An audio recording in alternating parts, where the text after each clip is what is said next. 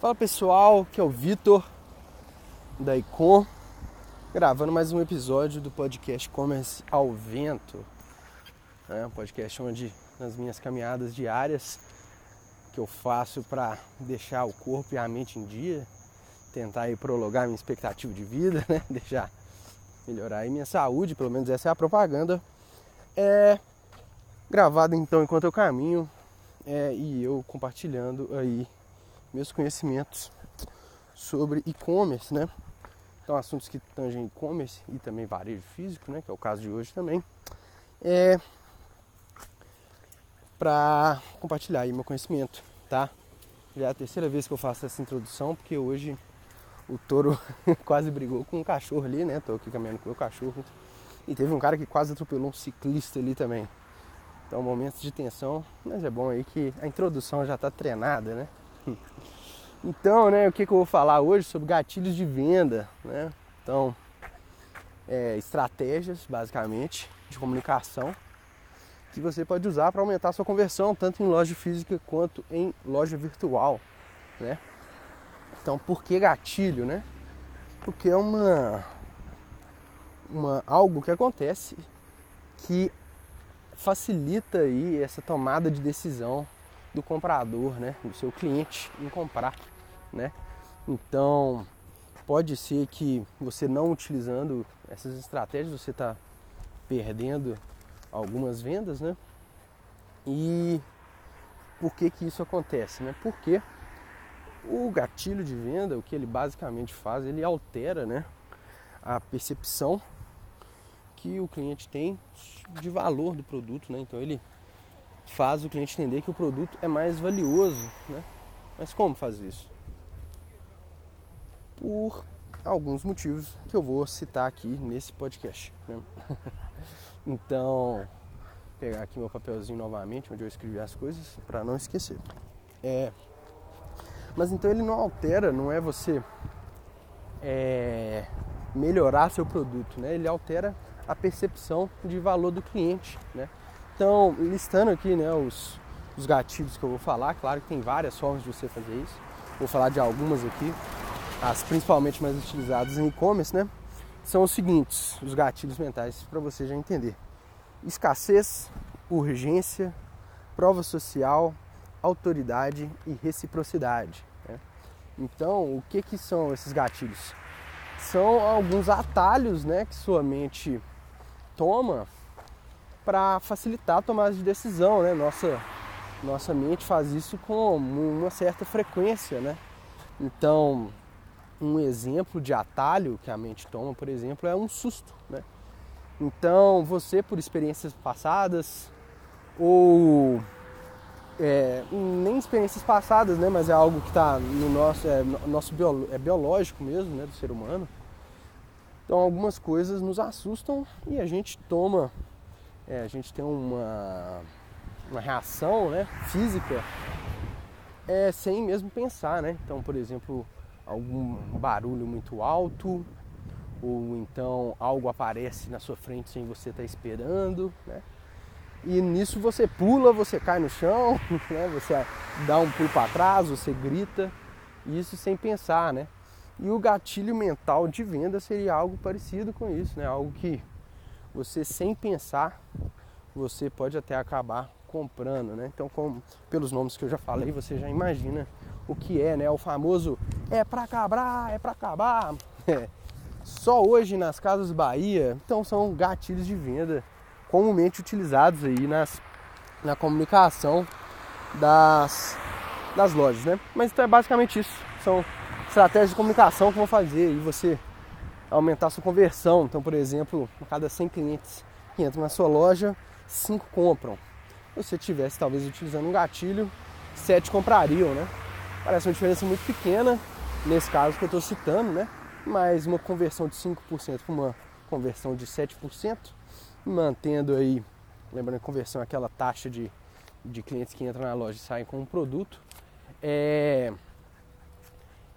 ela aumenta aí o seu faturamento em, se não me engano, 40%, né? 2 em 5 é isso, 40%, né? Então, um aumento de faturamento de 40% é algo muito expressivo na sua loja, né? Então, assim, a cada 100 clientes você conseguir fazer dois vender a mais, você só vendia para cinco, é um aumento muito expressivo, né? Então vamos lá, já enrolei bastante aqui, para o primeiro gatilho, né? Que é o da escassez? Então o que é o gatilho da escassez? É esse é para acabar, é para acabar, né? Então você dá a ideia pro, pro aquele seu cliente em potencial, né?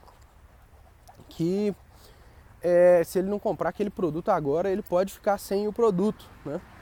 E quando o cliente está interessado no produto, né, é porque ele já, é, já percebe qual que é o, o valor dele inicial, que é, é, resolver o problema, né, sanar a dor.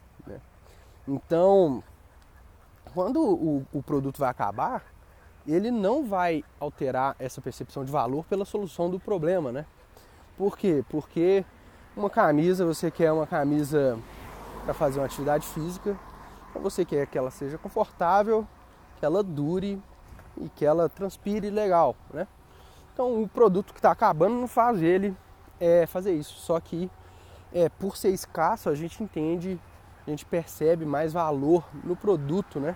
Então se você não comprar agora, você pode não resolver sua dor. Então você pode acabar comprando aí por impulso, né? E essa é bem a ideia do, do gatilho, né? Então, muito importante essa questão do impulso, né? Que eu não falei na introdução, porque quando um cliente está na sua loja, seja ela uma loja física ou uma loja virtual, você já teve gasto com ele, né? Então, você já, no caso seria custo, né?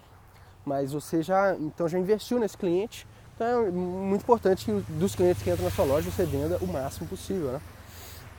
Então, esse é, gatilho né, da escassez faz com que o cliente compre muito mais, né? Então, tava até um meu tio que trabalha num depósito de construção, ele fala que normalmente alguns produtos, né, são específicos. Raramente um cliente entra para comprar, às vezes fica só um no mostruário, né, na, na vitrine. E ele fala, não, só tem esse aqui, tal.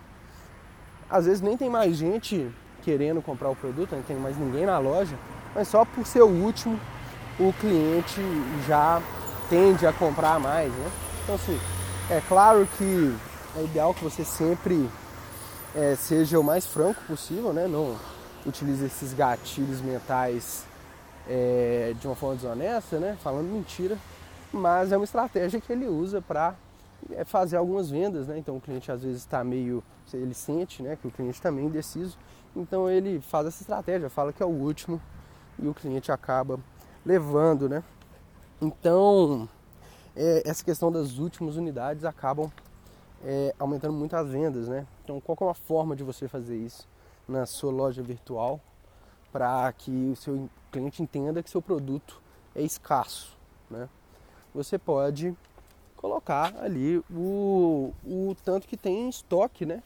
Muitos, muitos, muitas lojas fazem isso de uma forma fictícia, né? Deixa às vezes um valor fixo, às vezes um valor até aleatório entre alguns números, né? E é, mostrando para o cliente que é, ele não vai, não tem infinitos, você não tem infinitos daquele produto para vender, né? Então, falar o número de unidades e às vezes é, no caso de serviço, né? Então, talvez vagas limitadas, né? O que alguns cursos fazem para é, também dá essa questão da escassez para o pro produto, né? Aumentar a percepção de valor e vender mais, tá? É, o segundo, né, bem parecido com a escassez, que é a urgência, né? Então, poderia muito bem colocar esses dois pontos no mesmo tópico, né? Porque a ideia dos dois é a mesma, né? Só que o da escassez é uma questão que vai acabar as unidades, né? Esse produto vai se esgotar e a urgência é que ele vai se esgotar no tempo, né? Então é algo que só vai estar disponível até tal dia, né? Então é, é quando, por exemplo, você tem que. Essa que eu tinha citado, né? Só amanhã mesmo nas Casas Bahia, né? Então, se não for amanhã, você vai perder essa promoção, né? E a gente sabe que muitas vezes é todo dia passa essa propaganda, todo dia não, mas é, com certa frequência passa essa propaganda e porque eles fazem isso às vezes, né? Então tem muita gente que vende curso, né? Isso a gente vê muito na internet, pelo menos eu vejo muito pelos meus interesses, né? Então é, o algoritmo aí do Instagram e do Facebook coloca muito isso para eu ver. São cursos, né? Então é, é, tem uma sala aberta, a sala vai ficar aberta ali há algum tempo, você não se inscreveu, você não contratou, perdeu, né? E isso acontece muito com descontos também, né? Então, desconto que vai durar só por algum tempo. E algo que é no que usa esse gatilho, né? A ideia é a Black Friday, né? Então, a ideia inicial da Black Friday é uma sexta-feira no ano, né? Mais pro final do ano, um pouco antes do Natal, onde vai ter uma queima de estoque para renovar ali os produtos, né? Então você, o, as lojas colocavam nessa sexta-feira é, vários produtos aí com valores muito abaixo do que estava é, sendo comercializado e vendia em altos volumes, né? Então acabava com esse problema de um produto gerando custo de estoque sem estar tá vendendo, né? E também gerando faturamento, tá? E por ser uma única sexta-feira, então era aquela grande loucura, né? Tem aqueles vídeos de gente brigando para entrar em loja e tudo mais. Acabou que o que, que aconteceu aqui no Brasil, né? Não sei, no, no estrangeiro não tenho é, não tem autoridade, que é um outro, outro gatilho, né? Mas para falar isso fora do Brasil, mas aqui no Brasil o pessoal tem feito a semana, na semana da Black Friday, né, não é, não é Black Friday, né? Black Week, Black Month, né? O mês todo. É, e acaba perdendo esse senso de urgência, né? Porque a urgência é uma coisa engraçada, né? Você falar que algo é só nesse ano, né? Se o ano não estiver acabando, não dá esse senso de urgência, né? Então, é, esse gatilho ele acaba que ele é muito eficaz quando algo acaba é, dentro do mesmo dia, né? Acaba que quando passa de um dia não tem tanta urgência mais, né? É, então, o ideal é que você tenha aí dia e hora marcada para algo acabar, acabe mesmo, né?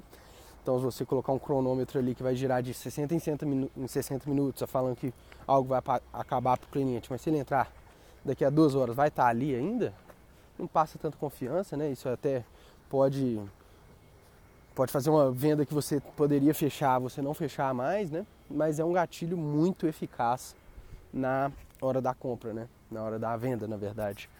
E quanto mais urgente for, mais eficaz é, né? Então, o que a gente dá de dica aí para os clientes é colocar algo de no máximo 24 horas, né? Então, colocar algo terminando no dia, né? É uma boa opção, porque normalmente o cliente vai olhar um produto aí a partir das 10 horas, né? Então 14 horas aí já é um tanto bom. Bom, Toro, Toro tá querendo andar para um lugar que a gente não costuma andar hoje. já tem que ir voltando já. Como eu já gravei três vezes, né? Eu já andei bastante. É, nas minhas caminhadas aí. Bastante não, né? Minhas caminhadas são normalmente 5 km. É, mas Aí eu já fiz mais da metade hoje. Quando eu tô passando aqui, normalmente eu já tô terminando. É, então, o próximo gatilho é da prova social, né?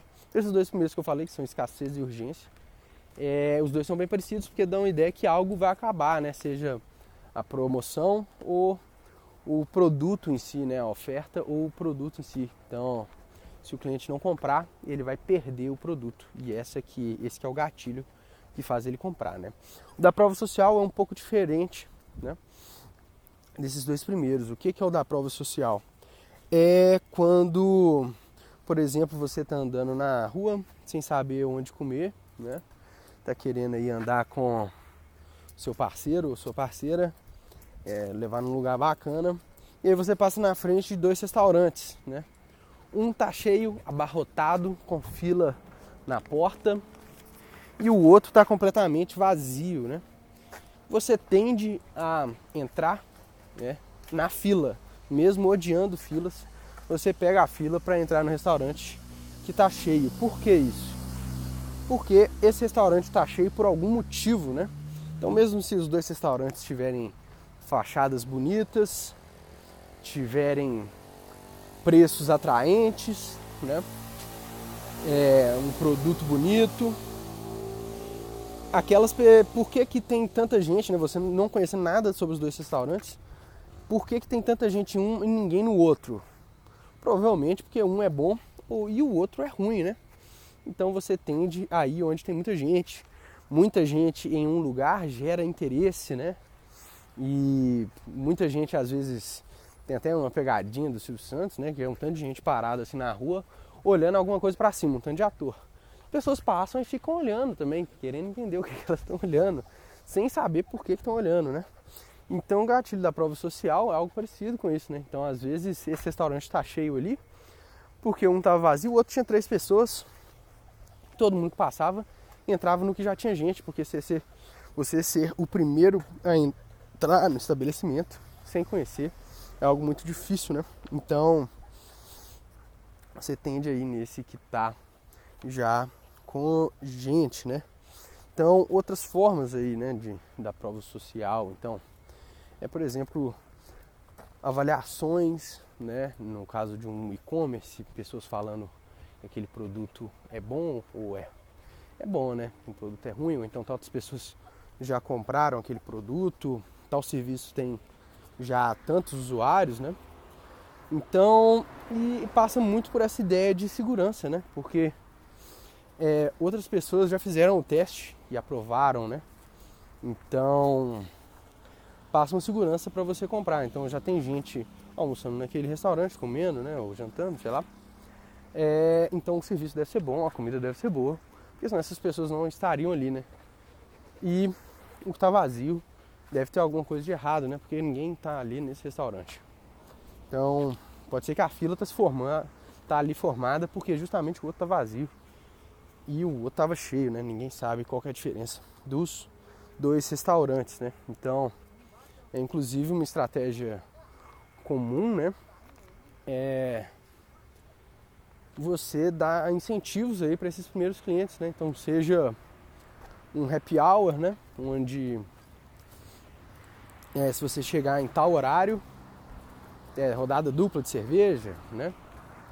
Ou algo do tipo, alguma promoção assim, é, para incentivar esses primeiros clientes a chegar. E depois que chegou ali os primeiros clientes, o lugar tá bombando, é, já fica mais fácil de chegarem outros, né?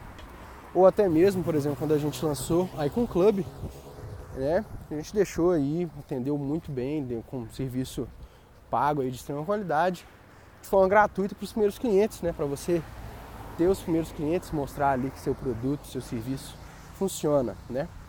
Muito comum também você fazer isso para é, mini influenciadores, né? Então assim, dar uma amostra grátis do produto, né? Para algumas pessoas chave é uma forma também de prova social, né? Que tem mais a ver com a reciprocidade, que é o que eu vou falar mais pro final, tá? É, o segundo, é, o segundo, então, o segundo, não, já estou no terceiro, né? Então, estou falando no segundo porque esse é muito parecido com esse que eu falei agora, né? Então, o gatilho da autoridade, ele parece um pouco com também o da prova social, no sentido de que ele altera a percepção de valor do cliente por uma questão de segurança, né? Então, o gatilho da autoridade, ele mostra que aquele produto ou aquele serviço vai resolver o problema do cliente, né? Então, é, por exemplo, eu gravando esse podcast, a ideia é também passar um pouco de autoridade, né? Não só, só de ter o podcast, algumas pessoas já percebem como autoridade, né? Se você escutar o podcast e falar assim, não, ele sabe o que ele está falando, você pode acreditar que eu vou resolver o seu problema de criar uma loja virtual de uma forma melhor, né? É claro que pode acontecer o contrário, falando, ele só está falando bobagem. e não querer saber de criar e-commerce nas minhas plataformas de jeito nenhum, né? O que eu espero que não aconteça, tá? É... Mas então é mostrar que domina o assunto, né? Que conhece um exemplo que estou fazendo esse podcast, inclusive em cima de um artigo que eu escrevi no, no nosso blog lá da Econ Club. Se você quiser ver lá, tem vídeos, tem prints, é bem bacana pode ir lá dar uma olhada, né? Lá eu coloco como exemplo de autoridade o Flávio Augusto, né? Quem é o Flávio Augusto? Bom, se você é um, pensa em empreender, você provavelmente já conhece o Flávio Augusto, ele é o fundador da WiseUp, né? É, é curso de inglês, vendeu a WiseUp um preço muito bom antes da crise da Dilma, né? É, aí vendeu para um grupo grande, onde o fundador do grupo morreu, a WiseUp foi só diminuindo, com o dinheiro que ele vendeu a WiseUp, ele comprou um time de futebol nos Estados Unidos, o Orlando City, e recomprou a WiseUp, né? Então ele fez um trade aí, um, uma troca muito boa, né? aumentou seu patrimônio em várias vezes é, em um pequeno espaço de tempo, né? O Flávio Augusto, então, ele contando essa história dele, né, que já está aí na minha cabeça, decorado, né, porque eu já, já vi ó, um grilo aqui, sempre tem um grilo quando eu passo aqui. É, e ele mostra que ele é uma autoridade em fazer negócios, né? E ele também vende um curso de empreendedorismo, né? Então, ele mostrando que ele sabe fazer negócios, ele se habilita a é, vender um curso sobre isso, né? Ele mostra que ele resolve o problema, né? Eu tentando te mostrar como vender, né? Eu tento passar a ideia que, você, que, que eu sou uma autoridade nisso e vou resolver seu problema, né?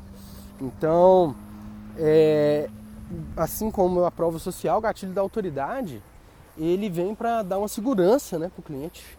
Então, o cliente se assegurando do, do sucesso dele, né, que aquele produto vai é, resolver o problema, vai acabar com a do, ó, isso aqui agora é cigarra, hein? Eu fui escoteiro, acho que isso aí é uma cigarra, você distinguir aí os animais. É, mas, então o produto vai resolver o problema, e se resolver o problema, aumenta a percepção de valor, né? Porque quando você vai comprar um produto, tem sempre aquela chance do produto quebrar ou dele não funcionar bem, né? Então o gatilho da autoridade, junto com o da prova social, ele vem para passar essa segurança de que o produto vai funcionar é, e vai resolver o seu problema. Né? E o último que eu coloquei aqui então é o gatilho da reciprocidade? É, que é o que? Você dar para receber, né? Então, é, tendemos a ser mais é, voluntariosos, né? Com alguém que já fez algo por nós, né? Então, quando algo é, tendemos a ser recíprocos, né? Então, tem um, um episódio, né, que eu lembro muito, muito disso. Eu fiquei muito orgulhoso por ter enxergado isso e talvez não seja todo mundo que tenha enxergado é de um, um, episódio de uma série que eu assisti, né? Acabou que eu nem terminei a série, eu tenho esse costume de não terminar as séries. Mas a série Mad Men, que é uma série muito interessante, se você se interessa pro, pelo mundo do marketing, né, de vendas, é uma série que eu te indico, Mad Men, tá? Tem na Netflix, se eu não me engano. É, deve ter na Amazon Prime também, que tem mais coisa, inclusive indico mais a Amazon Prime que a Netflix.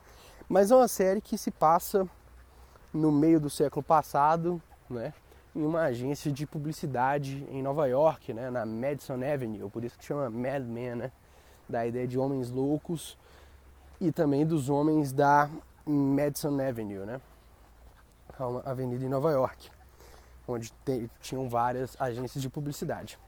Mas enfim, né, então é uma série que trata muito desses assuntos, né, de negociação, apresentações, vendas, marketing, né.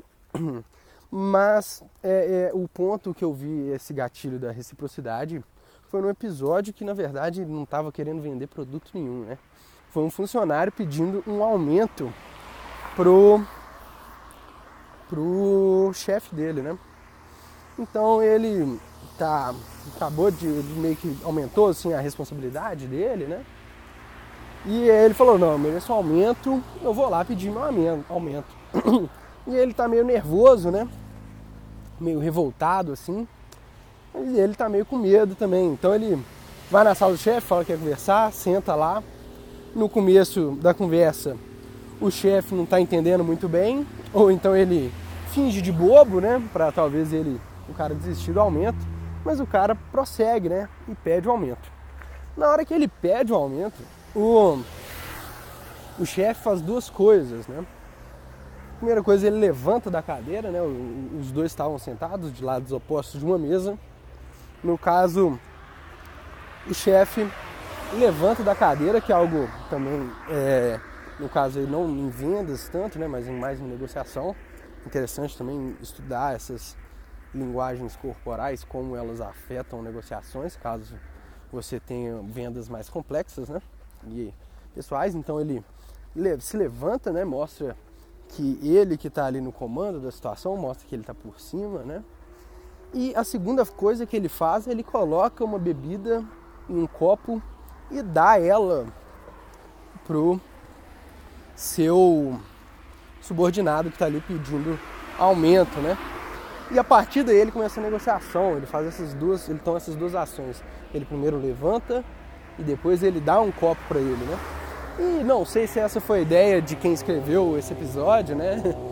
Aí do diretor, mas eu entendi como aquilo sendo ele tentando com essa reciprocidade conseguir uma negociação melhor, né? E é isso que ele consegue no final, né? Ele consegue é, deixar o, o cara que queria o aumento satisfeito com um aumento menor do que o que ele queria, né? E quando ele convence ele a pegar o aumento, ele ainda pega o copo da mão do cara de volta e bebe ele, né? Uma série muito boa. É, é, tanto, assim, não vou falar de filme aqui agora, né? talvez eu faça um podcast só sobre filmes é, que tratam, abordam empreendedorismo, mas é uma série muito bem filmada, bem interessante a história. E para quem se interessa para marketing, vendas, publicidade de uma forma geral, tem muitas coisas interessantes pelo contexto da série, né? Mas então ele, não, demorei aí para chegar nesse ponto, mas ele dá um copo como, ao meu ver, pelo menos, uma forma de sair melhor aí na negociação, usando o gatilho da reciprocidade, né? Então, se ele deu o copo, é, o cliente, e no caso, que é uma negociação, toda negociação é venda, né? No caso aí, o subordinado dele vai estar mais propenso a aceitar aí a, a troca né, que ele propôs. E esse gatilho da reciprocidade ele pode ser feito de várias formas, né? Então, por exemplo, disponibilizando parte do produto de graça, né? Então, ajuda a vender pro, pelo cliente testar o produto, passar mais segurança e também o cliente entende que por já ter é, usufruído, já ter um ganho de graça, ele tende a ser recíproco, né? E dar em troca alguma coisa também, né? Então a mesma coisa, por exemplo, com um e-book gratuito, né? Então além de você aí é, conseguir uma informação do cliente, né? Idealmente, normalmente um, você coloca e-books à disposição, pegando aí o contato do lead, né? mas também pode educar o lead sobre o seu produto, né? Mas também você é, vira um, você melhora aí o que seu lead, né, seu cliente, como ele te vê, né? Então você ativa esse gatilho da reciprocidade é, nos olhos do seu cliente, né? Você ativa é, essa questão dele te dar algo em troca por já ter recebido, né? É, então funciona muito, né, para isso o gatilho reciprocidade. É, são esses gatilhos que eu falei, né? Tem várias formas de você melhorar a sua venda, né?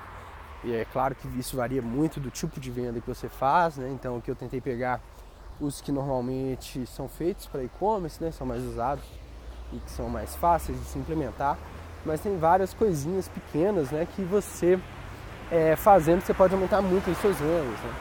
Então, é, se você tem algum outro que você acha muito importante que eu não falei, joga aí, né? Me manda nas redes sociais, pode ser no Instagram da Icon Club ou no meu pessoal mesmo. É, se eu falei alguma bobagem também. E começa a tentar, se você ainda não vende né, na internet, começa a tentar reparar é, as lojas, as empresas, né? o, utilizando esses gatilhos mentais em sites, ali também nas lojas físicas e como que eles estão usando, né, para sempre quando você for vender algo, você poder vender da melhor forma possível, tá? É, então por hoje é isso.